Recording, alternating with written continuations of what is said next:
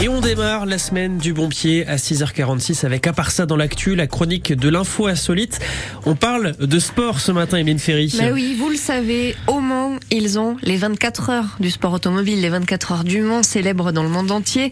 À Châteauroux, un peu moins célèbre, mais beaucoup plus rigolo, on a les 24 heures du jeu, l'événement qui a eu lieu début juin et plus, plus d'un millier de passionnés sont venus s'affronter à des jeux de société, à grand renfort de café et de jus d'orange pour tenir le coup. Eh bien, j'ai une nouvelle compétition du genre à vous présenter, les 24 heures de la bille. Et oui, ça Hein existe. oui, c'est une tradition qui date d'une trentaine d'années. Ça se passe en Mayenne, dans le petit Ah. village de Courbeveille, et ça avait donc lieu ce week-end. Les 135 participants sont arrivés samedi à 14h30 et c'était parti pour 24 heures de compétition non-stop. Alors, ce sont pas exactement les mêmes règles que quand on jouait aux billes dans la cour de récré.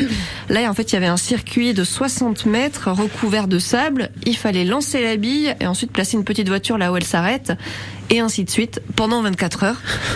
C'est C'est très très long. Vous imaginez que pour tenir pendant autant de temps, il fallait des encouragements. Évidemment, il y avait pas mal de supporters ce week-end pour suivre l'événement. Il y avait aussi la buvette. Bon, je veux pas vous dire que, que c'était là-bas qu'il y avait la vraie compétition, mais pas loin. hein. Il y avait l'air d'avoir une sacrée ambiance à la buvette. C'est ce que racontent en tout cas nos copains de France Bleu Mayenne qui ont évidemment assisté à l'événement.